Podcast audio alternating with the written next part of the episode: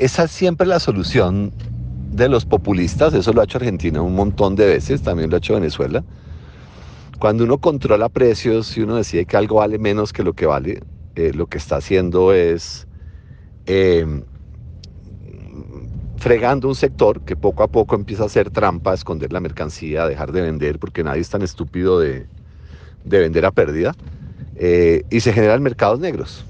Eso, el mejor ejemplo está cuando Colombia eh, restringía el precio del dólar durante toda la época del control de cambios, y vivimos con un mercado negro de dólar, en el cual el valor real se termina pagando porque se genera escasez.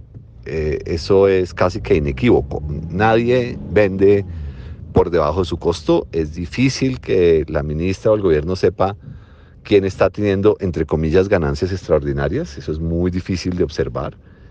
Generalmente lo único que el ser humano ha logrado diseñar que controla precios es competencia. Y lo que se debería propender y donde Colombia tiene deficiencias grandes es en la Superintendencia de Industria y Comercio eh, donde pues nunca se ha logrado las acciones efectivas para controlar lo que es más frecuente en Colombia, que son carteles y acuerdos de precios. Es ahí donde está el problema. Eh, pero la ficción de que uno resuelve algo eh, a través de controlar, pues ahí tenemos la, la cocaína como ejemplo de todos los días, que no ha cambiado ni el precio ni la cantidad, solamente son todos los problemas de mala calidad y de violencia que se generan con la clandestinidad. es una pésima idea, que no va a mejorar nada, pero pues estamos en un mundo de pésimas ideas.